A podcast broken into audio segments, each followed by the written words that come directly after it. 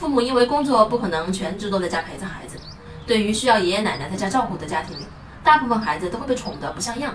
父母很难把自己的育儿理念传递给长辈，即使你每天说给长辈听，长辈只会回一句：“带孩子哪里像看书这么简单？”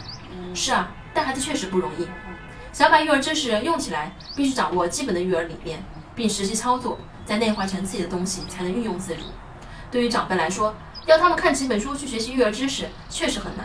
在这里，我教给大家五个点，让长辈也能和你一样带好孩子。隔代亲呐，长辈更容易宠孩子。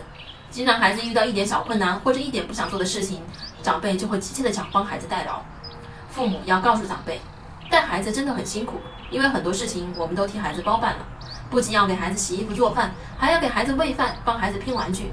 孩子是希望爷爷奶奶能让自己学会独立，所以在你帮孩子做事情的时候，想想这件事孩子能不能自己做。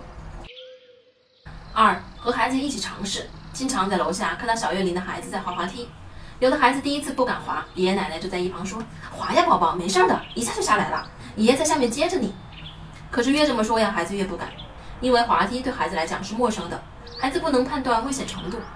好的做法是和孩子说：“那爷爷陪你一起滑一次好不好呀？”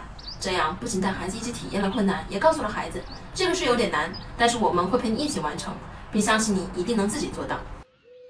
三，你很难过，但奶奶会抱着你，直到你感觉好些了。当孩子有情绪发泄时，我们就需要进行共情，而不是一哭，长辈们就连哄带骗的把孩子暂时安慰好。理解孩子的需求，比让孩子停止哭泣要重要的多。